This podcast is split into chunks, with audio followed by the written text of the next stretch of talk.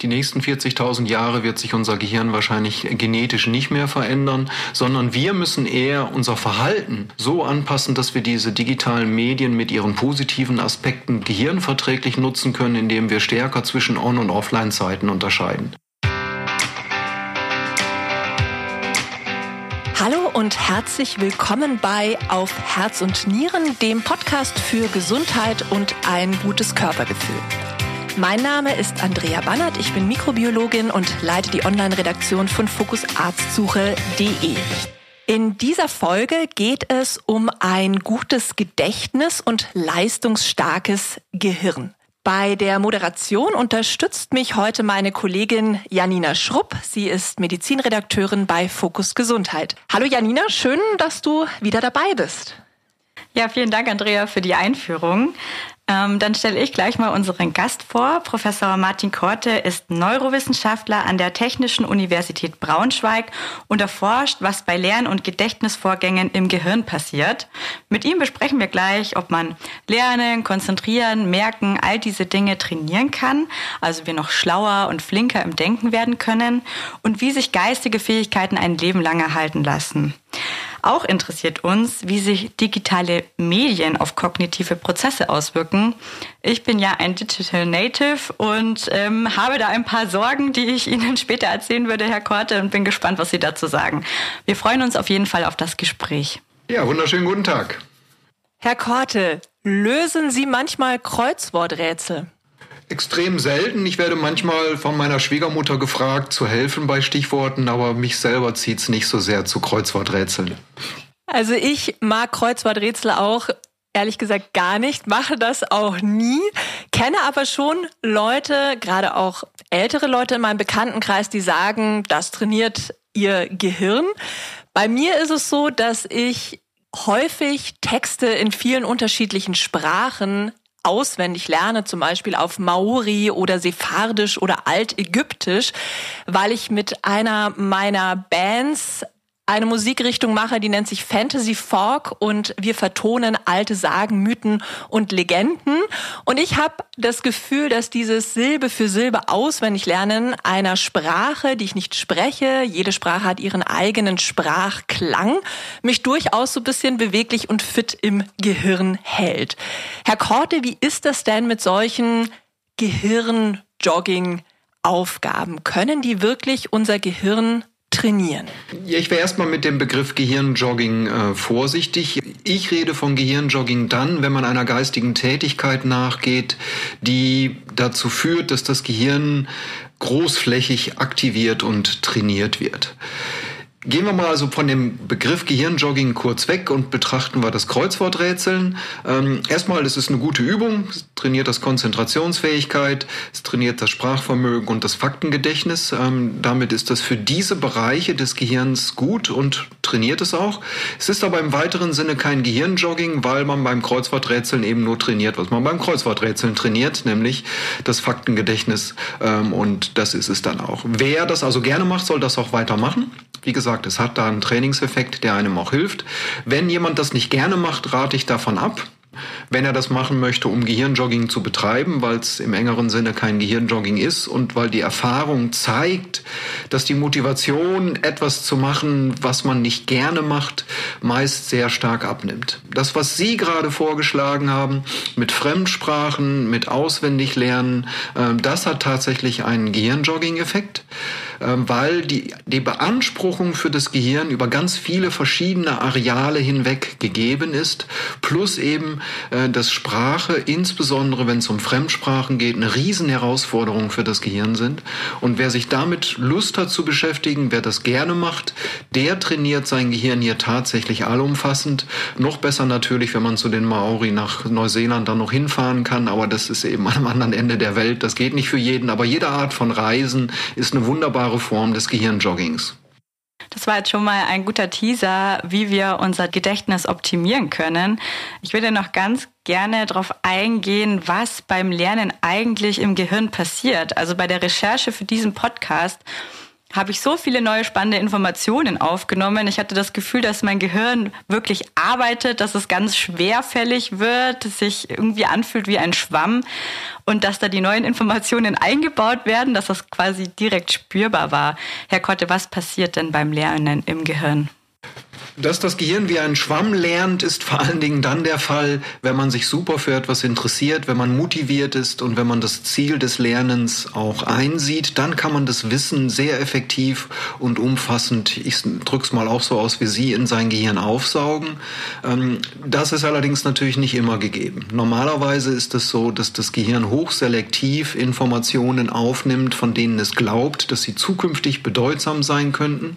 Vor allen Dingen, dass wir damit etwas assoziieren assoziieren können und es hilft auch, wenn es Gefühle aktiviert. Warum ist das der Fall? Auf der zellulären Ebene werden Informationen abgespeichert an den Kontaktstellen zwischen Nervenzellen, in dem Synapsen stärker oder schwächer werden. Nicht nur das, die ändern sich auch strukturell, da können welche dazukommen. Ähm, wir haben sogar eine Gehirnregion, den nennt man Hippocampus, übersetzt Seepferdchen. Äh, der kann sogar noch neue Nervenzellen bilden. Was ganz Besonderes für das Gehirn. 99 Prozent aller Gehirnareale können das nicht. Der Hippocampus kann das und der macht das, wenn wir etwas lernen, besonders effektiv. Das bedeutet, dass wir Informationen abspeichern, indem sich die Schaltkreise unseres Gehirns verändern. Bedeutet aber in der Konsequenz auch, dass sie im Gehirn gar keine Festplatte haben, wie bei einem Computer, sondern wenn wir etwas lernen, ändert sich die Software und die Hardware. Das heißt, wenn Sie etwas lernen, nehmen Sie das, was im Kontext des Lernens steht, später auch anders wahr. Nehmen wir mal ein Beispiel. Ich bin jetzt aus dem Bereich der Zoologie, da gehört der Mensch nun mal dazu. Ich habe natürlich auch Kollegen, die arbeiten in der Pflanzenwelt, in der Botanik. Wenn die links und rechts am Weg entlang gucken, sehen die viel mehr verschiedene Pflanzen, als ich die sehe, weil die viel mehr darüber gelernt haben. Dafür sehe ich beim Thema Lernen viel mehr Unterschiede zwischen verschiedenen Personen, die unterrichten und betrachte das immer durch die Lupe der Synapsen im Gehirn, ob das wohl effektiv sein könnte oder nicht. Sehr spannend. Wir selektieren Informationen also und überlegen uns oder unser Gehirn überlegt sich, was es abspeichert und was nicht. Gibt es denn da ähm, anders als bei einer Festplatte von einem Computer ähm, keine Grenze? Also eine Festplatte hat ja nur bedingt Kapazität. Können wir quasi unbegrenzt Informationen abspeichern? Müssen wir unterscheiden. In einem bestimmten Moment sind wir extrem begrenzt, Informationen aufzunehmen, weil an der vordersten Stelle unseres Gehirns im Stirnlappen wird entschieden, worauf wir uns konzentrieren können und wie viel Menge an Informationen hier verarbeitet werden können. Das ist sehr klein. Nur mal Zahlenwert. Man kann so abschätzen, dass wir so etwa 400.000 Bits pro Sekunde an sensorischen Informationen bekommen, aber nur 160 Bits davon landen im Arbeitsgedächtnis und werden auch prozessiert. Also das ist sehr wenig, frustrierend wenig eigentlich. Das bedeutet auch, dass wenn immer man jemandem zuhört und dabei auf seinen Bildschirm jedweder Art, meist ist es das Handy schaut, man hier großflächig abgelenkt ist und tatsächlich nicht genau mitbekommt, was die Person, die mit einem redet, eigentlich erzählt. Wenn Sie aber jetzt von der Momentaufnahme weggehen und schauen sich an, was wir so über ein Leben lang hinweg abspeichern können, ist die Menge riesig. Man hat erst 2018 in Utah einen Computer gebaut, der eine größere Speicherkapazität hat als die des menschlichen Gehirns. Dafür hat man die Größe einer Garage gebraucht mit einem immensen Energieaufwand, während unser Gehirn all das schafft mit dem Aufwand einer alten 80 Watt Glüh Glühbirne, was es so an Energie am Tag verbraucht. Ähm, das heißt, die, wir müssen uns sozusagen über ein Leben lang eigentlich nicht Sorgen machen, dass wir die Kapazitätsgrenze unseres Gehirns erreichen werden. Zumal im Unterschied auch wieder hier zur Festplatte, wenn wir etwas lernen, kommen nicht nur neue Nervenzellen im Hippocampus dazu, der für bestimmte Lernereignisse wichtig ist, sondern es wachsen auch neue Synapsen, die halt die Knotenpunkte, die Speicherpunkte für Gedächtnisinhalte sind. Das heißt, je mehr wir abspeichern, je größer wird unsere Festplatte. Die wächst also im Grunde mit, ähm, wenn man bei diesem Bild bleiben möchte. Aber wie ich gesagt habe, genau genommen haben wir keine definierte Festplatte. Also unterscheiden muss man sehr limitiert in einem bestimmten Moment hier muss man sehr stark selektieren, worauf man sich konzentriert, was man alles parallel vielleicht auch abschaltet. Auf mein Leben lang muss man sich keine Sorgen machen, dass man zu viel lernen könnte. Unsere Gehirne können enorme Wissensmengen abspeichern. Das sind doch gute Nachrichten, die Sie da verkünden. Ich würde jetzt gerne darauf eingehen, wenn wir Informationen lernen wollen, wie wir das besonders effektiv machen können. Wir hatten zum Eingang schon mal über Gehirnjogging jetzt gesprochen. Sie hatten gesagt, Kreuzworträtsel kann man machen, wenn man will, trainiert aber nur sehr spezifische Fähigkeiten. Eine Sprache lernen ist hingegen vielfältiger und deswegen sehr gut.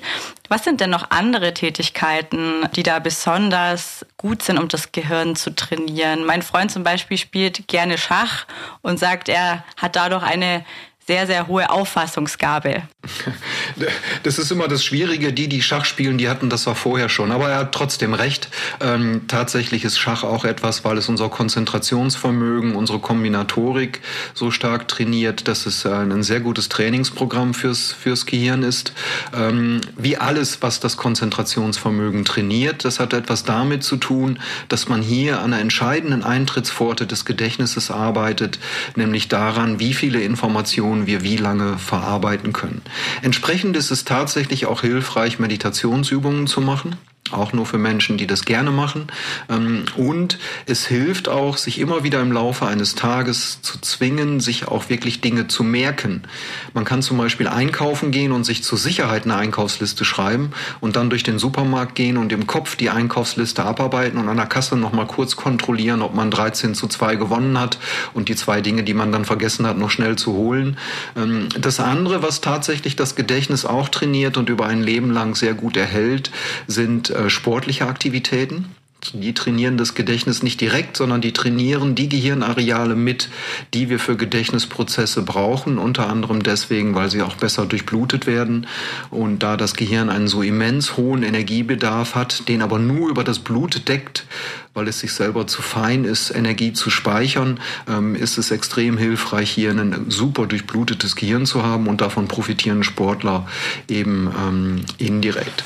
Dann ist es beim Lernen extrem hilfreich, wenn man nur das im Blickfeld hat, was mit dem Lernen assoziiert wird. Das heißt, ein Handy sollte nicht mal auf dem Tisch liegen, also außer man braucht es für irgendwas beim Lernen, äh, nicht nur ausgeschaltet im Blickfeld, sondern es sollte nicht mal im Blickfeld liegen, weil es dann schon eine nachweislich ablenkende Wirkung hat, wie viele andere Dinge auch.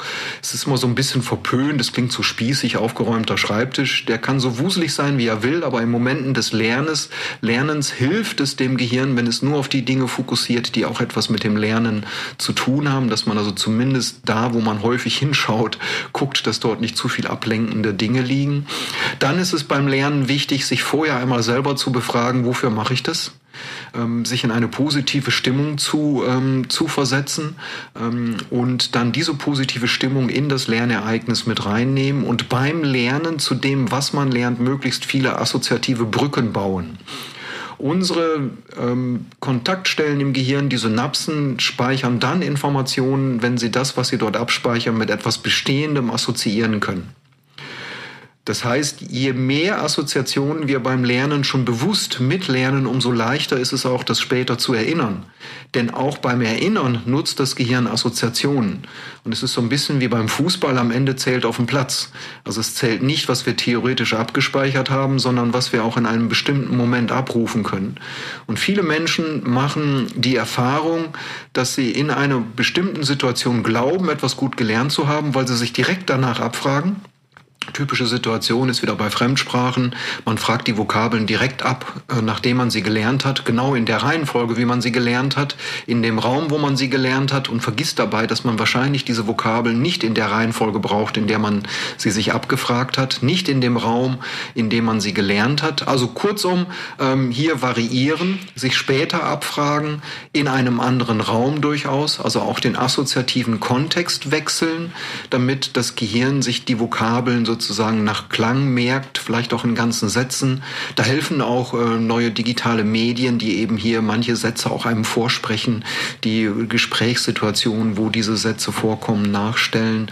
Ähm, also je realitätsnäher, je besser. Ähm, aber auch das ist beim Lernen wichtig, dass man den Abruf bedenkt und dazu gehören auch Assoziationen. Sehr spannend, Herr Korte. Wir wollen auf viele Dinge, die Sie jetzt genannt haben, noch mal ein bisschen näher eingehen und dann noch mal einige Rückfragen stellen. Und ich würde gerne zunächst beim Lebensstil bleiben.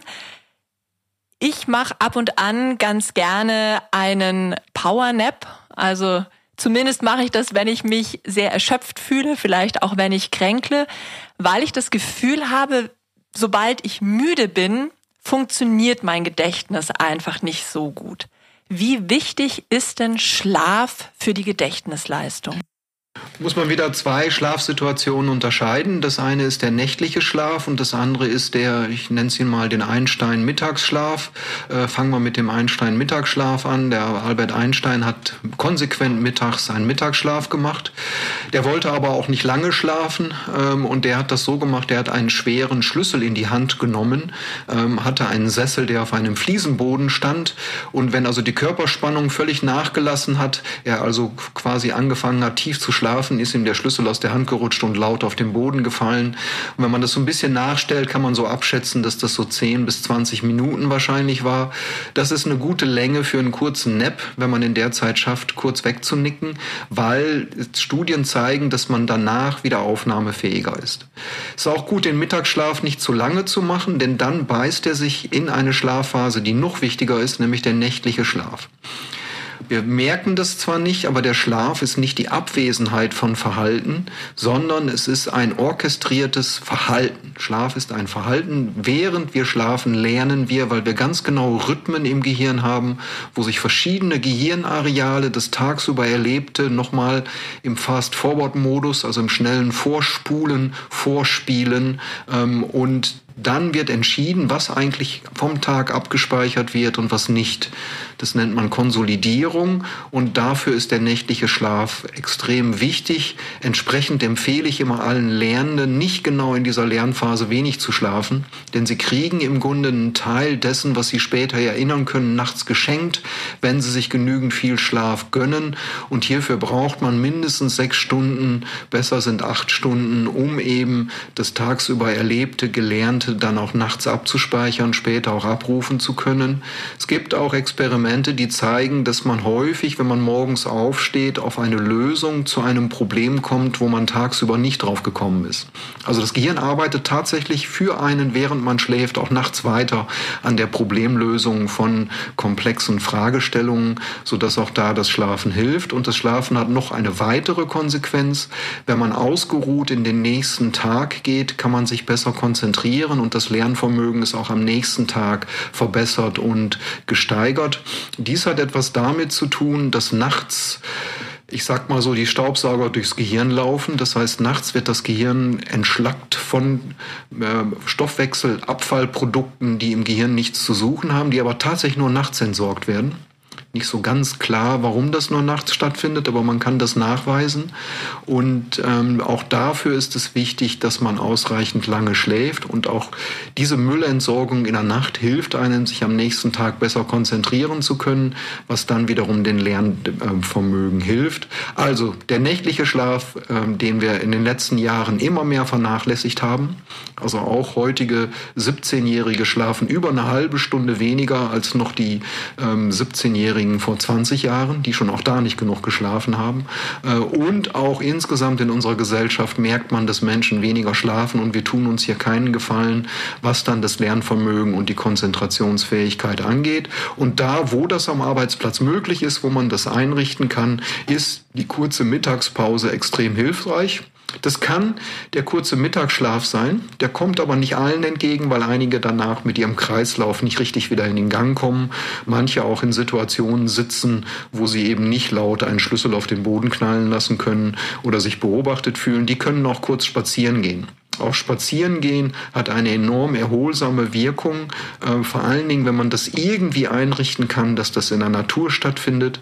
Auch Walddüfte haben über die ätherischen Öle eine beruhigende Wirkung auf das Gehirn, die entstressend wirkt und die es einem danach leichter machen, auf neue Ideen zu kommen. Herr Korte, ich habe noch eine Frage zum Schlaf. Das ist ja immer so eine Wunschvorstellung im Schlaf lernen. Jetzt haben Sie schon so ein bisschen angedeutet, ein Stück weit passiert das. Es gibt auch diese Ideen, dass man beim Einschlafen etwas anhört. Zum Beispiel eine Sprach-CD und dieses Versprechen, dass man sich das besonders gut merken kann, sozusagen im Schlaf lernt. Ist da was dran? Schönes Geschäftsmodell, klingt einfach und wie alles beim Lernen, was einfach klingt, funktioniert's nicht. Ähm, das heißt, diese, diese, der sensorische Input wird beim Einschlafen immer weiter runtergefahren. Das macht genau das Schlafen aus ähm, und entsprechend ähm, nützt es einem nichts, dort diese CD zu hören oder sich das Wörterbuch unter das Kopfkissen zu legen. Das führt nur zu Verspannungen im Nacken. also nachts äh, oder beim Einschlafen noch etwas Neues zu lernen, äh, wirkt, also ist eher, eher lernerschwerend, aber aber tatsächlich das tagsüber Gelernte nachts zu wiederholen, das macht das Gehirn von selbst. Ich möchte zum Thema Ernährung kommen, Herr Korte. Studentenfutter zum Beispiel, also Nüsse oder auch Traubenzucker werden gerne mal als Brain Food bezeichnet. Ich finde es auch immer nett. Meine Mama sagt immer, die Walnuss sieht aus wie ein Gehirn, drum ist sie gut fürs Gehirn. Gibt es denn so etwas wie eine gehirnfreundliche Ernährung, die die Denkleistung kurzfristig oder eben auch langfristig verbessert bzw. vielleicht auch langfristig erhält? Ja, erstmal haben Mütter immer recht. Äh, meine Mutter sagte auch immer, Junge, ist nur Dinge, die du auch als Lebensmittel erkennen kannst.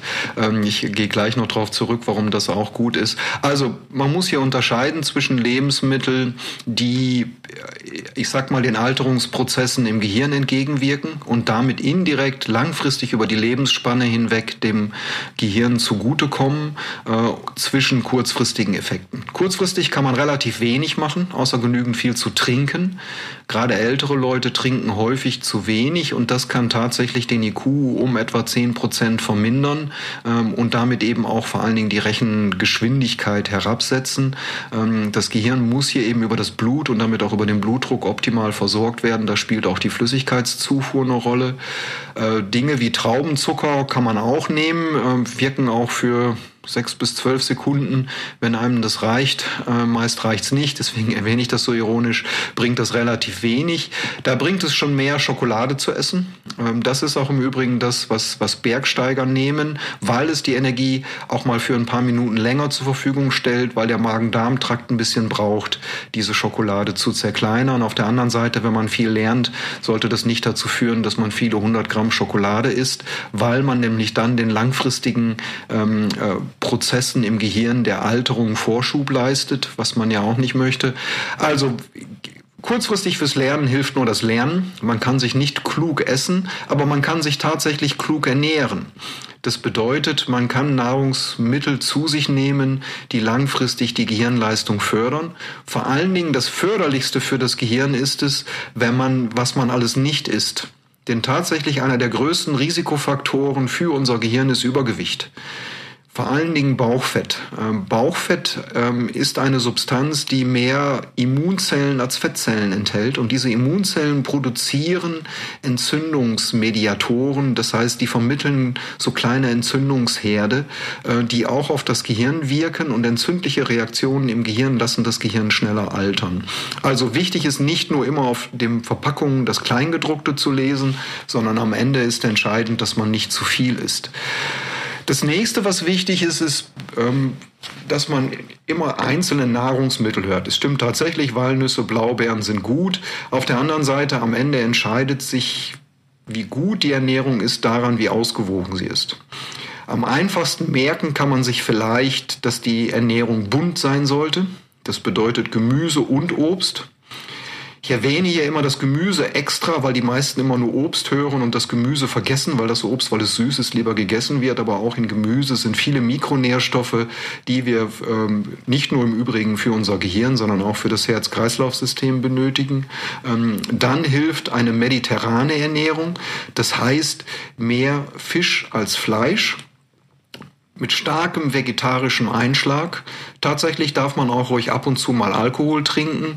Ähm, auch das ähm, äh, weitet die Blutgefäße, ist immer wieder gut, aber in geringen Mengen. Das heißt, die Flasche Wein gilt nicht pro Abend, sondern pro Woche, wenn man sich wirklich gesund ernähren möchte. Ähm, dann spielt das hier auch eine Rolle. Also das sind, glaube ich, die Dinge, die man langfristig für sein Gehirn ähm, tun kann. Aber wie gesagt, es geht nicht darum, dass man sich eine Liste von 250 essbaren und 250 nicht essbaren ähm, äh, quasi Nahrungsmittel aufschreibt und oder noch mehr ins Detail geht, ob man mehr von Vitamin B12 und B6 braucht und so weiter. Wer sich gesund ernährt, das heißt bunt, schwerpunktmäßig vegetarisch, er kann auch ruhig, er muss nicht, er kann ruhig Fleisch und Fisch essen, das aber eher wenig, ähm, dann ernährt man sich gesund für sein Gehirn, aber tatsächlich auch für den Rest Rest seines Körpers. Ich würde doch noch ein Lebensmittel schwerpunktmäßig einwerfen und das ist der Kaffee. Die Deutschen haben ja eine große Liebe zum Kaffee.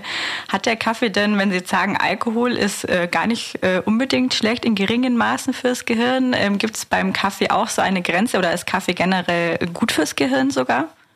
Tatsächlich ist Kaffee deutlich besser als sein Ruf. Das liegt nicht nur an, am, am Koffein selber, was halt für mehrere Minuten die Durchblutung des Gehirns und damit die Konzentrationsfähigkeit fördert, sondern es gibt auch viele ähm, Abbauprodukte, Nebenprodukte im Kaffee, äh, die dem Gehirn gut tun. Ähm, das heißt, wenn man das schafft, auf zwei bis drei Becher pro Tag zu begrenzen, dann ähm, tut man seinem Gehirn und auch in seinem Körper aller Wahrscheinlichkeit nach etwas Gutes. Gleiches gilt für, für, für Tee, also für das Tein. Ähm, also da kann man durchaus sagen, ähm, dass wenn man hier nicht zwölf Tassen am Tag trinkt, ähm, dass man hier seinem Gehirn was Gutes tut. Man sollte so ein bisschen über die, den, die Zeiten nachdenken, wann man trinkt, weil ähm, die Halbwertszeit von Kaffee ist sechs Stunden. Halbwertszeit bedeutet, nach sechs Stunden ist noch die Hälfte vom Koffein da. Also ob man da um acht Uhr noch einen Kaffee trinken sollte, da würde ich eher von abraten. Äh, aber wie gesagt, im Laufe des Tages kann man durchaus Kaffee trinken und das hilft dem Gehirn durchaus. Sehr gut. Ich äh, mag Kaffee sehr gerne. Das äh, finde ich gut. ähm, ich würde übergehen ähm, noch zum Thema Sport. Das hatten Sie vorhin auch schon angeschnitten. Ich hatte letzte Woche mit einem Sportmediziner gesprochen, der hat Ähnliches gesagt, nämlich dass Sport die Durchblutung erhöht und damit auch mehr Sauerstoff ähm, ans Gehirn gelangt und wir bessere Voraussetzungen fürs Lernen haben. Ich frage mich, ist das der einzige Effekt sozusagen von Sport aufs Gehirn und ähm, tritt diese Wirkung nur kurzfristig auf, also direkt nach dem Sport oder hält die langfristig an, wenn ich mich regelmäßig bewege? Also Sport treiben ist quasi die, die Allheilwaffe für das Gehirn. Äh, auf der einen Seite führt es kurzfristig dazu, dass vor allen Dingen der Stirnlappen besser durchblutet wird. Warum? Der motorische Kortex, der die Muskeln ansteuert, der ist Bestandteil des Stirnlappens und immer da, wo Gehirnareale aktiv sind, werden sie besser durchblutet. Hier gibt es eine ganz enge Kopplung, wo die Nervenzellen über sie unterstützende Zellen direkt an das Blutgefäßsystem weitergeben, sich zu weiten und dadurch wird der Blutfluss in diesen Gehirngebieten erhöht und der motorische Kortex befindet sich direkt benachbart zu unseren Sprach- und zu unseren Arealen, die die Konzentrationsfähigkeit vermitteln, die also dann davon auch profitieren. Darüber hinaus führt Sport nicht nur zu einer besseren Durchblutung des Gehirns, sondern es führt auch dazu, dass im Gehirn, im Hippocampus, der so wichtig fürs Lernen ist, mehr neue Nervenzellen erfolgreich integriert werden können in Schaltkreise. Hier gibt es also evolutiv bedingt eine, eine, eine Verbindung zwischen Muskelaktivität. Die Muskelaktivität führt dazu, dass Wachstumsfaktoren ausgeschüttet werden, die auch ans Blut abgegeben werden, die an die Blutgefäße des Gehirns binden und dort dann im Gehirn eine Reaktion auslösen, wo eine Art Gehirndünger ein Nervenwachstumsfaktor ausgeschüttet wird, der im Hippocampus dazu führt, dass dort vermehrt erfolgreich Nervenzellen in bestehende Schaltkreise eingebaut werden können. Die evolutive Logik ist wahrscheinlich, dass ein Tier oder ein Mensch, der weite neue Gebiete erkundet und sich dabei eben bewegt, dass der natürlich in der Situation sich auch viel merken muss, um den Weg wieder zurückzufinden, um die neue Wasserstelle wiederzufinden oder um sich Begebenheiten zu merken, die man eben bei diesem Ausflug erlebt hat. Ähm, und das ist eben ein weiter, weiterer positiver Aspekt. Das nächste ist, dass Sport selber Konzentrationsvermögen erfordert. Man sieht das immer, wie gut sich Tennisspieler konzentrieren müssen oder Fußballer bei Ecken und Freistößen. Ähm, aber auch in allen anderen Situationen ist eben eine koordinative Aufgabe, die wir nur bewältigen können, wenn wir uns dabei auch konzentrieren. Trainiert also unser Konzentrationsvermögen. Darüber hinaus tut es meist unserem Selbstbewusstsein und unserem Selbstwertgefühl gut. Und auch das ist fürs Lernen wichtig, denn in jeder Lernsituation sind wir ja immer ich sag mal, begeben wir uns in eine Situation, wo wir eigentlich ja unsicher sind, weil wir ja etwas Neues lernen. Man macht da Fehler und Menschen, die, die hier sich was zutrauen, ähm, die hier ein gutes Selbstwertgefühl haben, sind hier leistungsfähiger als Menschen, die schon beim Lernen immer Sorgen haben, ob sie vielleicht beim Lernen versagen. Und auch da hilft der Sport dem Selbst, dem Selbstwertgefühl. Es aktiviert auch das Belohnungssystem im Gehirn, was dann eben langfristig eben auch die Laune steigert. Und wir wissen, dass wir mit positiven Emotionen deutlich besser lernen können als mit negativen.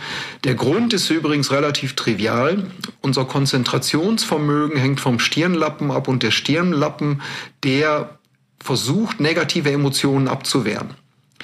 Das kostet ihn aber Rechenkapazität weil das stehen also Nervenzellen parat, die dann sozusagen versuchen, diese Signale zu blocken. Die haben sie aber dann nicht fürs Denken zur Verfügung, während positive Emotionen werden zugelassen und steigern somit äh, die assoziative Kraft des Gehirns und das Konzentrationsvermögen. Also Sport ist in vielerlei Hinsicht extrem hilfreich für das Gehirn und es zeigt sich eben auch, je älter wir werden, umso wichtiger wird das. Ja, ich habe auch das Gefühl, dass der Sport meinem Gehirn gut tut. Ähm, ich gehe gerne auch joggen und Stand-up paddeln und da habe ich immer eher das Gefühl, das ist so ähm, ja etwas, wo mein Gehirn so ein bisschen einfach abschweift. Das ist auch etwas, was gefühlt meine Kreativität fordert. Aber bei anderen Sportarten, die eben sehr koordinativ sind, da habe ich das Gefühl, dass der Effekt aufs Gehirn schon noch mal größer ist. Also ich mache zum Beispiel Kampfsport, äh, Taekwondo, und da muss man sich dann Bewegungsabfolgen, komplexe Bewegungsabfolgen merken und die dann sogar in einem Kampfmodus sehr schnell abrufen. Oder ich gehe zum Klettern und da bin ich einfach hochkonzentriert. Jeder Handgriff, jeder Schritt muss natürlich sitzen, weil sonst fällt man halt Sicherheit runter ist dann hoffentlich gesichert. Ja, und das ist einfach so eine extreme Konzentrationsphase auch für das Gehirn. Also ist das so, dass es schon Sportarten gibt, die nochmal stärker aufs Gehirn einzahlen als andere? Also erstmal haben Sie noch einen wichtigen Aspekt genannt, dass Sport auch gegen chronischen Stress wirkt, weil Stress abgebaut wird. Und auch das ist wichtig, denn chronischer Stress wirkt schädlich auf das Gehirn bis hin zum Absterben von Nervenzellen. Chronischer Stress kann auch zu Depressionen führen. Übrigens Depressionen, gerade bei jungen Menschen, sind extrem am Voranschreiten. Wir haben enorm wachsende Zahlen.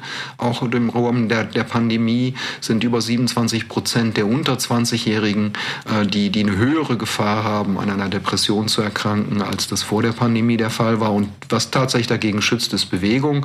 Und das hat wahrscheinlich was mit dem Abbau von chronischem Stress zu tun. Darüber hinaus gilt allgemein, wann immer man Sport treibt, wo viele Muskelgruppen aktiviert werden, tut man seinem Gehirn was Gutes, ohne zwischen den Sportarten zu unterscheiden. Bedeutet aber auch, dass äh, Joggen gehen, Nordic Walking sogar besser ist als das Fitnessstudio, wo man gezielt immer nur einzelne Muskelgruppen trainiert, was überhaupt nicht gegen das Fitnessstudio spricht, wenn man älter wird, weil es eben hier auch wichtig ist, die Muskelsubstanz aufrechtzuerhalten, die sonst abgebaut wird. Tatsächlich bei Kampfsportarten gibt es wenig Untersuchungen, aber es gibt eine Untersuchung, die darauf hindeutet, dass das, was Sie machen, wahrscheinlich tatsächlich nochmal herausgehoben gut ist. Und zwar gibt es Untersuchungen zum Tanzen. Tanzen hat eine herausragend positive Wirkung auf das Gehirn, auch um das Risiko an Alzheimer zu erkranken zu minimieren, aber auch um unsere Gehirne möglichst lange im Alter fit zu halten. Und die Gründe sind wahrscheinlich, es ist zum einen eine sportliche Tätigkeit, wie beim Kampfsport auch. Man muss sich sehr koordinativ konzentrieren, um Musikrhythmen in Bewegung umzusetzen und dann auch noch mit seinem Partner oder mit seiner Partnerin, ähnlich wie man Kampfszenen bei einer Kampfsportart simuliert organisiert und darüber hinaus ist es eine sozial-gesellige Tätigkeit. Und wir wissen, dass soziale und gesellige Tätigkeiten auf der einen Seite eine enorme Herausforderung für das Gehirn sind. Und alles, was das für, Hirn, für das Gehirn eine Herausforderung ist, führt dazu, dass weniger Nervenzellen absterben, denn im Unterschied zu ähm, Hüften und zu Kniegelenken ähm, ist es bei unseren Gehirnen so, je mehr Nervenzellen beansprucht werden, umso besser. Wie gesagt, zu Kampfsportarten gibt es keine Untersuchungen, die mir zumindest zumindest bekannt sind, aber ich würde vermuten, dass solange man sich dabei nicht auf den Kopf schlägt und sich ernsthaft bekämpft, dass es tatsächlich ähnlich wie das Tanzen eine extrem positive Wirkung auf das Gehirn hat, weil neben dem Sport noch zwei andere Faktoren auf das Gehirn einwirken, die Gehirne länger fit halten, nämlich Lernen und eben das soziale Beisammensein, was auch der Einsamkeit entgegenwirkt, denn ungewollte Einsamkeit, sich alleine fühlen oder alleine sein, ist fürs Gehirn schädlich weil das für das Gehirn wie chronischer Stress ist. Dann würde ich jetzt mal übergehen auf die konkrete Situation, wenn ich etwas lernen muss, was wir da tun können. Also mal angenommen, ich habe nächste Woche eine Klausur oder einen Vortrag, wo ich mir viele Dinge merken muss. Was haben Sie denn da für Tipps zur konkreten Vorbereitung? Das erste wäre, äh, früher anzufangen, als wenn es die nächste Woche ist. Ähm, das heißt, langfristig zu planen. Äh, warum? Ähm, wenn wir die Lerneinheiten kürzer halten und in unregelmäßigen Abständen das Gelernte wiederholen, können wir in der Hälfte der Zeit am Ende des Tages, am Ende der Lernzeit uns genauso viel merken, als wenn wir das kurzfristig versucht haben, in unsere Gehirne hineinzuprügeln. Plus wir merken es auch nachhaltiger, nämlich nicht nur für den einen Termin, für die Klausur, für den Vortrag, sondern sondern eben auch für spätere Erlebnisse und zumindest im Schul-, Studien- und Berufskontext äh, lernt man hoffentlich natürlich Dinge nicht nur für einen Termin, sondern eben auch für, für darüber hinaus. Also das ist das eine. Kürzer lernen und über längere Zeitperioden hinweg ist das eine. Das andere ist, möglichst viele assoziative Brücken zum Lernstoff zu bauen, sich also das Gelernte zu merken, zum Beispiel in verschiedenen Formulierungen, in denen man sich auch wieder in einer Gruppe trifft, wo man also nicht nur alleine für sich lernt, sondern nachdem man alleine den Stoff gelernt hat, sich in bestimmten Intervallen mit anderen trifft, können Arbeitskollegen, Kolleginnen sein, können Studentinnen, Studenten sein, Schüler, Schülerinnen und dann in der Gruppe besprechen, sprechen, was man gelernt hat, weil man dann nochmal gezwungen ist, das Gelernte in Worte zu fassen. Damit ist man beim Lernen aktiv und je aktiver man beim Lernen ist, ähm, umso besser. Das nächste ist mit Texten und dem Lernstoff arbeiten. Also nicht nur eine PowerPoint-Präsentation, die andere gemacht haben, sich anschauen und versuchen auswendig zu lernen, sondern sich selber Notizen machen. Ähm, vor allen Dingen sind wir sehr gut darin, uns Bilder zu merken. Das heißt, kurze, schnelle Grafiken zu erstellen, ist etwas, was einem hilft. Wenn man mit Texten arbeiten, tatsächlich mit diesen Texten arbeiten, das heißt unterstreichen, markieren, vielleicht sogar verschiedene Farben verwenden, all das hilft dem Gehirn später, das, was man lernt, auch wirklich ähm, zu erinnern. Und je aktiver man beim Lernen involviert ist, umso größer ist die Chance, dass man das erinnern kann. Da würde ich jetzt auch gerne noch bei diesen ganzen Tipps noch anknüpfen mit einer Regel, die ich in der Schulzeit von meiner Psychologielehrerin gelernt habe. Ich glaube, die heißt die Millersche Zahl. Da ging es darum, dass man sich ähm, auf einmal sieben plus minus zwei Inhalte merken kann, also fünf bis neun neue Informationen.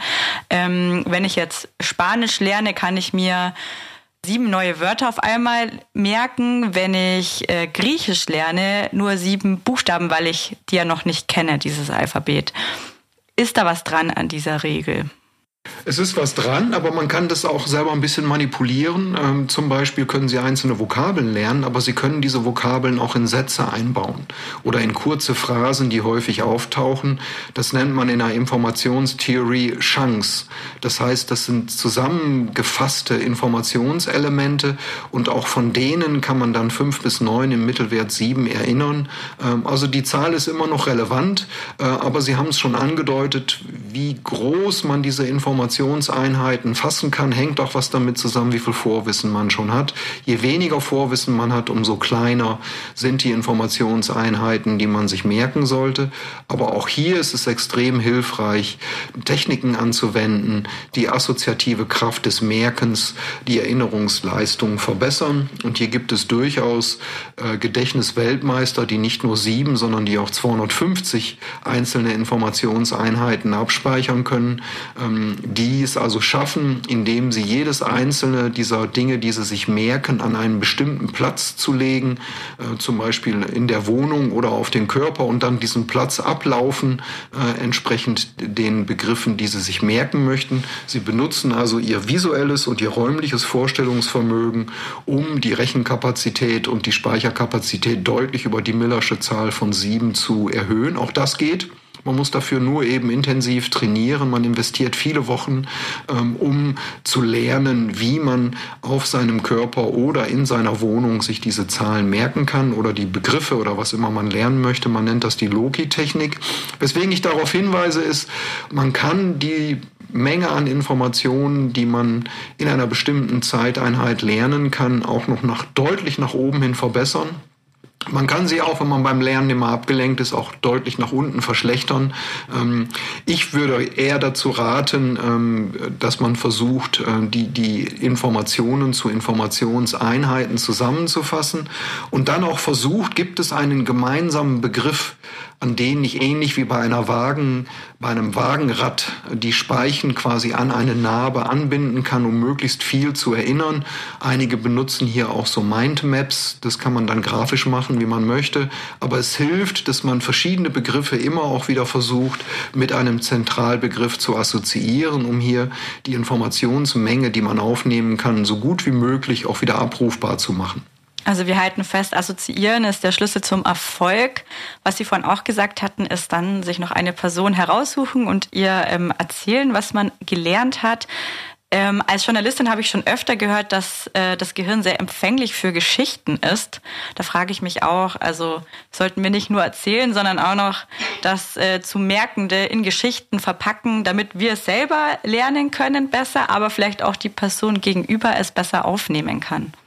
Also Erzählen und Geschichten sind tatsächlich für das Gehirn ähm, mit einer magischen Wirkung behaftet, weil sie eben großflächig das Gehirn aktivieren, unser Vorstellungsvermögen, unser Fantasievermögen, unser räumliches Gedächtnis, unser Arbeitsgedächtnis, was unser Konzentrationsvermögen vermittelt. All das wird beim, wenn wir Geschichten hören, gleich mittrainiert. Und Geschichten erlauben es uns auch assoziativ, das, was wir merken wollen, im, im Zuge einer Handlung, einer Geschichte uns zu merken oder anderen zu vermitteln. Wenn Sie selber derjenige sind, der anderen eine Geschichte erzählt, um ihnen einen Unterrichtsstoff oder einen Lernstoff begreifbarer zu machen, hat es außerdem noch den Vorteil, dass er entweder über die eigene Erfahrung oder über das, was man, was man erzählt, das Gelernte in eine, ich sag mal, realitätsnahe oder zumindest geschichtennahe Geschichte einpackt. Das, was man so als Framing bezeichnet. Und auch das hat eine stark motivierende Wirkung, weil es einem eben auch zeigt, wofür man das, was man lernt, lernt. Denn Weltwissen ist eben immer nur Wissen über die Welt und Erzählungen sind, egal ob es Fantasie ist oder nicht, äh, suggerieren, simulieren einen Bezug, einen Realitätsbezug zur Welt und auch der ist für das Ziel des Lernens extrem hilfreich. Und es hat immer auch eine motivierende Wirkung, vor allen Dingen, wenn wir mit Geschichten aus unserem Leben kommen, wo etwas relevant war, wo wir also als Personen auch sichtbar werden werden wir auch automatisch, nicht automatisch, aber werden wir oder haben wir die Chance, zu Vorbildern zu werden. Und kein Tier auf diesem Planeten lernt so gut durch Nachahmung wie der Mensch. Allerdings lernen wir nur durch Nachahmung, wenn wir das, was andere uns erzählen, für authentisch halten. Was heißt, wenn wir glauben, der erzählt wirklich eine Geschichte von sich. Ähm, und wenn wir das tun, können wir den Lernerfolg bei anderen auch deutlich erhöhen. Ja, alles sehr interessant. Ähm, noch eine Frage zum konkreten Lernen. Was die Struktur angeht, kann ich denn auch mit dem, wie ich meinen Lerntag gestalte, Einfluss nehmen? Also gibt es zum Beispiel eine Uhrzeit, die besonders gut ist für das Gehirn, um Informationen aufzunehmen? Und ähm, wie viele Pausen sollte ich so einplanen in meinem Lerntag? Es kommt immer darauf an, wie frei man den gestalten kann. Bei 85 bis 90 Prozent aller Menschen ist es so, dass die zwischen 8 und 12 Uhr am bereitesten sind, Informationen aufzunehmen und zu speichern und nachmittags nochmal von 14 bis 16 Uhr. Es gibt also tatsächlich statistisch nachweisbar das berühmte Mittagstief ähm, und die wenigsten Menschen können am späten Nachmittag und Abend noch gut lernen. Aber ich habe eben gesagt, 85 bis 90 Prozent. Es gibt auch 10 bis 15 Prozent an Menschen, die abends noch besonders gut lernen können, die dort noch aufnahmebereit sind. Ähm, und das kann also entsprechend jeder nur für sich rausfinden, um schauen, wo bin ich am effektivsten beim Lernen. Dann ist auch wichtig zu berücksichtigen, dass man nach 45 Minuten, spätestens nach 90 Minuten noch eine Pause einlegt. Das Gehirn ist erschöpft, weil insbesondere der Stirnlappen die ganze Zeit aktiv sein muss, wenn wir etwas Neues lernen und die Nervenzellen metabolisch überfordert sind. Zum einen durch den Energiebedarf, den sie haben, plus der Botenstoff, den sie an den Synapsen ausschütten. Das ist das Glutamat in dem Fall. Das sollte eigentlich abtransportiert werden, wenn es im Spalt ausgeschüttet wird. Wenn es aber die ganze Zeit verwendet wird, bleiben immer noch Reste über. Ähm, und auch das führt dann dazu, dass diese Nervenzellen irgendwann Angst haben, Schaden zu nehmen und dann in ihrem Konzentrationsvermögen, in der Fähigkeit, Informationen zu verarbeiten, schlechter werden. Also auch an die Pausen denken denken. Pausen haben noch einen weiteren Vorteil. wenn wir in einem Lernprozess das Lernen unterbrechen, obwohl das noch nicht zu Ende ist, ist das etwas, was das genau genommen, was das Gehirn hasst. Das Gehirn möchte immer eine Geschichte bis zu Ende hören. Das ist ja genau das, wo man in Filmen die Cliffhanger einsetzt, um die Zuschauer beim, beim Ball zu halten, um die, von einer Serie zur nächsten, die, die am Fernsehbildschirm wiederzusehen oder an, an irgendeinem anderen Art von, von Bildschirm bei irgendeinem Streamingdienst. Ähm, das hängt eben damit zusammen, dass das Gehirn dann, während wir eine Pause machen, über das Problem, was wir gerade vorher bearbeitet haben, noch weiter nachdenkt, so dass wenn wir nach einer Erholungsphase wieder einsteigen, das Gehirn schon wieder einen Schritt weiter ist, ohne ohne dass es das Gehirn in, im Stirnlappen besonderlich beansprucht hat, weil es eher hier assoziative Wege über Nebenstraßen des Gehirns sind, die einem hier helfen. Also auch das äh, ist das Gute an Pausen. Nicht nur, dass sie das Gehirn erholen, uns erholen, vor allen Dingen kann man das auch mit Bewegung ähm, äh, in Beziehung setzen. Also auch das ist sehr hilfreich. Also Pausen, frühzeitig anfangen, mit Assoziationen arbeiten und die, das Arbeitsumfeld so gestalten, dass man sich auf das zu Lernende konzentrieren kann. Herr Kort, ich glaube, jetzt bin ich schon auf jeden Fall besser gewappnet für mein nächstes äh, Lernereignis. Ich möchte gerne nochmal auf das Thema Einstellung und Emotionen beim Lernen zurückkommen. Sie haben das vorhin schon angeschnitten und von einem Phänomen gesprochen, das ich total gut kenne. Wenn mich was wirklich interessiert, dann lerne ich es lieber und ich merke es mir gefühlt auch besser und länger. Ich stelle auch fest, wenn mich eine Information sehr überrascht, merke ich sie mir auch leichter. Sie haben schon gesagt, dass der Spaß beim Lernen wichtig ist, aber wie wirkt sich denn diese Emotion, dieser Freude am Lernen auf das Gehirn aus? Also was passiert da physiologisch und warum ist das positiv? Ja, vor allen Dingen wirkt sich Neugierde positiv aus. Die haben Sie gerade indirekt mit angesprochen. Wenn ich auf was neugierig geworden bin, dann werden im Gehirn Botenstoffe wie das Dopamin ausgeschüttet, die die Konzentrationsfähigkeit steigern und die auch die, das, die, die Fähigkeit des Gehirns steigern, neue Informationen abzuspeichern. Gleichen Effekt haben positive Emotionen. Neurotransmitter sind Botenstoffe, die ausgeschüttet werden äh, von einer gehirneigenen Drogenapotheke, der Nucleus accumbens, der mit Opium und Morphium verwandte Substanzen ausschüttet, die dann nicht nur das Lernereignis positiv bewerten, sondern die auch das nächste Mal, wenn wir in einer vergleichbare Lernsituation kommen, das Zutrauen in uns erhöhen, dass wir das Problem auch lösen können. Ähm, das heißt, wir sind eher bereit, bereit, uns einer schwierigen Situation zu stellen, wenn wir dort vorher auch schon ein Erfolgserlebnis hatten. Und auch das wird über die Biochemie des Gehirns vermittelt. Ich finde es sehr interessant mit dem Dopamin. In einem Ihrer Bücher haben wir gelesen, dass Lernerfolge sich auf das Gehirn ähnlich auswirken wie Drogen oder Sex. Liegt das am Dopamin, an diesen Botenstoffen, die da ausgeschüttet werden? Das Dopamin kodiert die Erwartungshaltung des Gehirns und wir sind motiviert, wenn wir die Erwartung haben, dass wir ein wichtiges Ziel auch erreichen können und dabei herausgefordert werden. Das Belohnungssystem kommt dann ins Spiel, wenn wir auch in einer Situation das Ziel erreicht haben oder wenn man zum Beispiel von anderen Menschen gelobt wird, von denen wir gar nicht damit gerechnet haben, wenn also noch eine überraschende Belohnung zum eigentlichen Ziel erreichen hinzukommt, dann ist das äh, besonders positiv. Und das sind tatsächlich genau die gleichen Hirnareale, die auch äh, bei einer leckeren Schokolade ähm, oder die bei einer Sucht im negativen Fall auch aktiviert werden, äh, weil sie eben ein positives Erlebnis, ein positives Gefühl vermitteln. Und auch das merkt sich das Gehirn wie die gesamte Lernsituation. Das Buch, das wir da gelesen haben und sehr spannend fanden, heißt Hirngeflüster. Das verlinken wir euch, liebe Hörerinnen und Hörer, auf jeden Fall auch in den Show Notes. Herr Korte, wir möchten abschließend noch auf das Thema digitale Medien und Gehirn eingehen. Interessanterweise gibt es Studien, die zeigen, wenn wir durch Social Media durchscrollen, dann schütten wir auch Botenstoffe wie zum Beispiel Dopamin im Gehirn aus. Ich kenne von mir das selbst, dass ich oft auch daran hängen bleibe und dann viel länger einen Instagram Reel nach dem anderen durchswipe, als ich das eigentlich wollte und dann denke, oh mein Gott, jetzt habe ich das eine halbe Stunde lang gemacht. Was macht denn dieser moderne Medienkonsum in den sozialen Medien mit unserem Gehirn?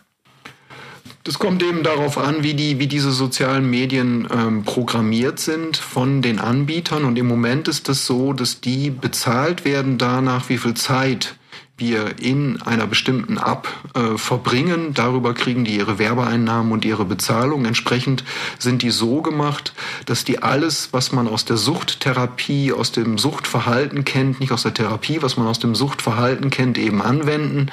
Nämlich auf der einen Seite Erfolgserlebnisse, auf der anderen Seite zufällige Erfolgserlebnisse. So gibt es zum Beispiel Social Media, wo Sie auch Like Me's und andere Button anklicken können und damit auch erhalten können. Da spielen die Anbieter Anbieter mit, weil die halten die manchmal auch zurück und überspielen ihnen dann 20 oder 30 gleichzeitig, aber zeitverzögert. Warum? Dass wenn wir sozusagen mit hundertprozentiger Sicherheit wissen, dass etwas, was wir machen, auch zu einem Like Me führt, verliert es seinen Belohnungscharakter. Wenn es eine gewisse Zufälligkeit gibt, dass man mal denkt, jetzt müssten doch eigentlich viele Like Me's kommen oder die müssten doch jetzt sofort kommen, dann schaut man immer wieder nach. Äh, ähnlich arbeiten andere Social Media, die einen Haken setzen, wenn mein Gegenüber das gelesen hat. Das bedeutet auch, ich weiß als Leser auch, der andere weiß jetzt, dass ich es gelesen habe, also sollte ich mal zügig antworten und schon beschäftigt man sich äh, länger damit. Und wie gesagt, das ist das Bezahlmodell, nach dem digitale Medien im Moment gemacht sind. Computerspiele sind genauso gemacht, um einen dabei zu behalten. Man möchte immer von einem zum nächsten Level und wenn man das erreicht hat, geht es natürlich sofort weiter. Und das arbeitet tatsächlich mit, mit den Gehirnarealen bei uns im Gehirn, die ähm, Sucht auslösen können oder die zum zumindest den starken Wunsch auslösen, sich selbst so zu konditionieren, ähm, dass man eben möglichst viel Zeit mit diesen Medien, Social Medien oder Spielen verbringen möchte. Ähm, nur mal ein Beispiel. Heutige Jugendliche entfernen sich im Laufe eines Tages eigentlich nie mehr als zweieinhalb Meter von ihrem Handy, ähm, ihrem Smartphone. Ich denke, die zweieinhalb Meter sind die Spritzentfernung beim Duschen. weiter weg geht's nicht und dadurch, dass viele vorm Einschlafen nochmal ihr Handy checken und sich morgens davon wecken lassen, sieht man, wie stark man sich hierauf konditioniert hat. Jeder kann sich mal fragen, ob er sein Handy tatsächlich für einen Tag entbehren möchte. Ähm, erst sagt man ja und nach zwei Minuten, wenn man drüber nachdenkt, merkt man, dass sich so ein Gefühl des Unwohlseins einstellt, obwohl man eigentlich, wenn man nicht gerade Notarzt oder Feuerwehrmann oder Feuerwehrfrau ist, eigentlich guten Tag ohne könnte. Ähm, oder allein schon während der Mahlzeiten mal alle das Handy weglegen und alle Nachrichten nicht sofort beantworten, ohne zu meinen, dass die Welt um einen herum zusammenfällt, wenn man sich fünf Minuten nicht meldet. Das sind eben Dinge, die wir wieder aktiv lernen müssen, um uns eben genau von dieser Selbstkonditionierung zu befreien. Wie ist das denn mit der Konzentrationsdauer oder Auffassungsgabe und den sozialen Medien? Die Informationen, die man da bekommt, die bezeichnet man gerne als snackable. Es ist alles kurz. Es muss dann unter einer Minute sein. Ähm, es passiert gleich in den ersten Sekunden ganz viel, weil sonst swipet man schon wieder weiter und ist beim nächsten.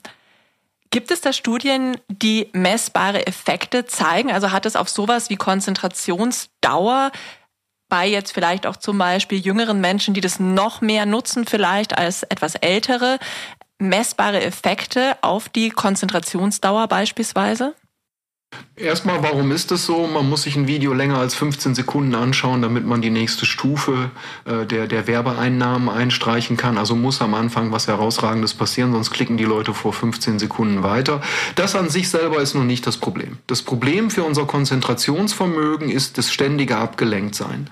Gibt es große Studien auch von Kollegen aus Mannheim und Köln, die haben über 80.000 Probanden zwischen 40 und 80 Jahre untersucht und da sieht man, dass im Durchschnitt jeder 88 Mal am Tag auf sein Handy schaut. 17-Jährige im Übrigen 2000 Mal am Tag ihr Handy kurz berühren.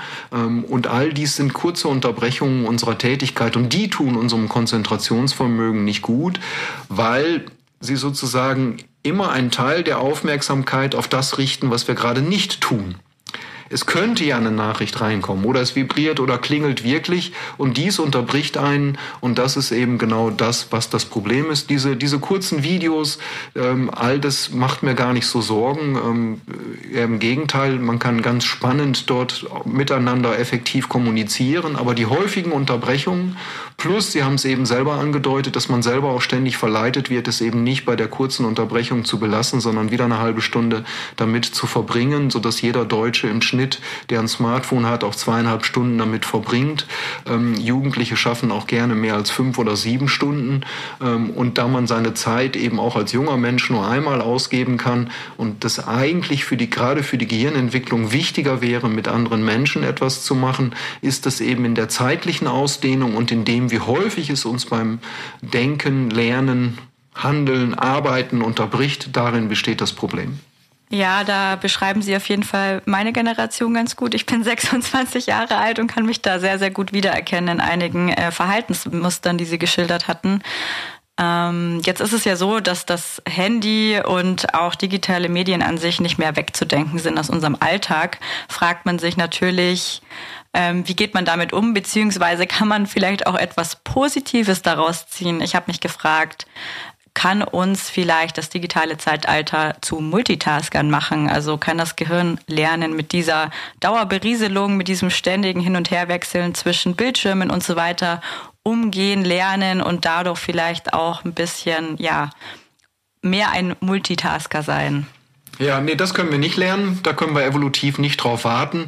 Die nächsten 40.000 Jahre wird sich unser Gehirn wahrscheinlich genetisch nicht mehr verändern, sondern wir müssen eher unser Verhalten so anpassen, dass wir diese digitalen Medien mit ihren positiven Aspekten besonders effektiv und auch sozial verträglich und gehirnverträglich nutzen können, indem wir stärker zwischen On- und Offline-Zeiten unterscheiden. Das heißt tatsächlich Geräte ausschalten, einen bestimmten Teil des Tages unverfügbar sein und in anderen Teilen des Tages das eben mit der Welt kommunizieren, sozial eingebunden sein. Gerade wenn man älter wird, gibt es ganz neue Möglichkeiten, eben auch mit Kindern, Enkelkindern, mit Freunden, Freundinnen in Kontakt zu treten, äh, Wissen nachzuschlagen. In jeder Generation hilft einem. Ähm, also es gibt ganz viele positive Aspekte, die diese sozialen Medien mit sich bringen. Aber wenn wir nicht die negativen Aspekte mitkaufen wollen, müssen wir eben häufiger bereit sein, auch tatsächlich die Geräte auszuschalten. Nicht umsonst haben die einen Flugmodus den man eben dann verwenden kann, um nicht gestört zu werden. Man kann auch, um Batterie zu sparen, sie komplett mal stundenweise ausstellen. Ich glaube, das ist das, was wir wieder lernen müssen, vor allen Dingen, wenn wir mit anderen zusammen sind. Mir tut das immer so weh, wenn ich jetzt Studenten sehe, die nach der Corona-Pandemie wieder zusammen mal irgendwo hingehen. Ich sehe dann sieben Leute in einem Café sitzen, die mit acht Handys dort sitzen und auf ihre Handys schauen und, und dort eben rumtippen, obwohl sie sich doch ins Gesicht schauen könnten, könnten sich miteinander unterhalten und werden so weder denen gerecht, mit denen sie in irgendeinem Chatroom zusammen kommunizieren, noch denen, mit denen sie am Tisch sitzen. Also, das Problem, nicht das Problem, die Lösung ist ausschalten und dann anschalten, wenn man es braucht. Übrigens das gleiche auch bei E-Mails, nicht durchscrollen, um zu gucken, was ist da, sondern nur sich die Nachrichten angucken, wenn man auch Zeit hat, sie zu beantworten. Sonst macht man das alles zwei oder dreimal. Ähm, also auch hier können wir noch dazu lernen. Also Sie plädieren dafür, wieder mehr in der Offline-Welt anzukommen und eine sehr gezielte Nutzung einzuführen. Ich frage mich trotzdem, gibt es auch etwas Positives, was wir mit diesem neuen Umgang ähm, mitnehmen können? Ich habe mal gelesen, dass sich die optische Wahrnehmung verändert hat bei jungen Menschen, sozusagen, dass man aus Bildern mehr Informationen herausziehen kann, weil man das wahrscheinlich länger trainiert hat. Also in den letzten Jahren kann man sehen, dass, dass die visuelle Intelligenz zugenommen hat. Das hat auch was mit, dem, mit Bildschirmen zu tun, nicht nur mit digitalen Medien, ähm, sondern eben auch mit allen möglichen anderen Dingen, die man am Bildschirm macht. Also das ist deutlich etwas Positives, was man aus digitalen Medien mitnehmen kann. Äh, auch die Hand-Auge-Koordination, gerade bei älteren Menschen, kann, ähm, kann besser werden.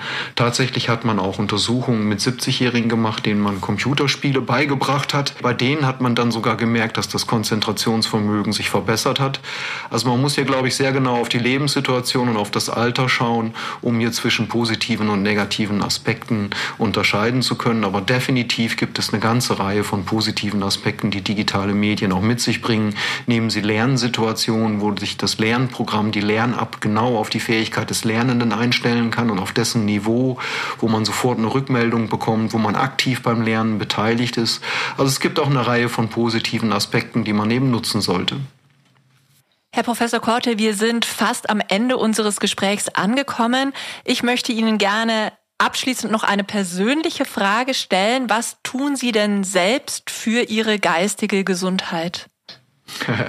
Ich finde, ich habe dafür den optimalen Beruf gewählt. Mein Beruf besteht darin, Neues zu probieren, ähm, neues Wissen zu erwerben, darüber nachzudenken, es in einen neuen Kontext einzubinden und dann in Experimente zu übersetzen, Anträge zu schreiben. Das nächste ist, ich habe viel mit jungen Menschen zu tun. Neulich habe ich zu einer Kollegin von mir gesagt, Mann, die Studenten werden immer jünger. Da hat sich kaputt gelacht und hat gesagt, nee, sie werden immer älter. Ähm, das wäre der Unterschied. Aber es ist enorm anregend, mit jungen Menschen immer wieder zusammen zu sein, die über andere Lebenskonzepte mit anderen Meinungen, mit anderen Erfahrungen dann eben mit einem zusammensitzen und einem eben ihre Lebenswelt und ihre Sichtweise auf die Welt erklären. Ähm, darüber hinaus äh, treibe ich tatsächlich viel Sport. Also ich bewege mich viel, fahre sehr viel Fahrrad, fahre auch jeden Tag mit dem Rad zur Arbeit. Ähm, auch das ist etwas, was zumindest langfristig meinem Gehirn ähm, gut tun wird. Darüber hinaus lese ich gerne. Auch Lesen ist etwas, was das Konzentrationsvermögen fördert. Allerdings muss ich auch sagen, und ich glaube, das ist auch ein wichtiger Trick, alles, was ich mache, mache ich, weil ich es gerne tue. Ich lese nicht, weil ich darüber nachdenke, was mit meinen Synapsen passiert. Ich treibe nicht Sport, weil ich darüber nachdenke, wie sich da neue Blutgefäße in meinem Gehirn bilden. Und ich übe nicht meinen Beruf aus, weil ich denke, das ist auch eine gute, eine gute Anti-Aging-Strategie, sondern weil ich all diese Dinge gerne mache. Und vielleicht ist das auch was, was man mitnehmen kann, ähm, dass man so einen Weg findet, wo man die Dinge macht, die dem Gehirn und dem Körper gut tun, aber die man auch mit Spaß ähm, durchführen kann. Und im Übrigen, da scheue ich mich auch nicht, auch mal Fehler zu machen. Ähm, auch ich sage meinen Studenten oft, oh, das war eine Mistidee, äh, dieses Experiment funktioniert leider nicht, hier müssen wir neu nachdenken. Äh, auch dazu muss man dann stehen und wenn man das schafft, kann man auch mit einem positiven Gefühl, ich sag mal, einen Fehler machen, weil man denkt, ach, jetzt habe ich wieder was gelernt, nämlich aus dem Fehler. Herr Korte, ich habe wahnsinnig viel gelernt in diesem Gespräch. Ich fand zum Beispiel die Verbindung mit Emotionen total spannend, dass Sie darauf hingewiesen haben, dass es eine Rolle spielt, wie selbstbewusst man an das Lernen von etwas Neuem rangeht, das werde ich mitnehmen, dass ich das nächste Mal, wenn ich vielleicht schon so denke, oh, ob ich das äh, auf die Reihe kriege und ob ich mir das merken kann oder koordinativ hinbekomme jetzt beim Sport, dass man versucht, da noch selbstbewusster ranzugehen. In unserer nächsten Podcast-Folge sprechen wir über Erkältungen was wirklich hilft, um die Krankheitsdauer zu verkürzen. Wir räumen auf mit ganz vielen Erkältungsmythen und wir fragen uns, gibt es eine Chance, um erkältungsfrei durch den Winter zu kommen? Herr Korte, wir bitten unsere Experten immer eine Frage an den nächsten Gast zu stellen. Erkältungen haben Sie wahrscheinlich auch ab und an. Gibt es irgendetwas, das Sie zum Thema Erkältung immer schon mal wissen wollten? Eine wichtige Frage bei, bei Erkältungen ist, was ist die Grenze, wo ich meiner Umwelt noch zumuten kann, dass ich mich in die Welt begebe und wo sollte ich mich tatsächlich besser zu Hause aufhalten, um niemanden anzustecken. Man kann hier aus der Erfahrung heraus nicht bei jedem kleinen Naselaufen schon der Welt den Rücken kehren, aber es gibt sicher auch immer Situationen, wo man seine Umwelt deutlich schützen könnte. Ja, eine wichtige Frage. Und äh, wenn ihr, liebe Hörerinnen und Hörer, Erkältungsfragen habt, schreibt uns eine E-Mail an podcast.fokus-gesundheit.de. Herr Korte, wir bedanken uns bei Ihnen für die vielen interessanten Informationen und bei euch fürs Zuhören. Tschüss!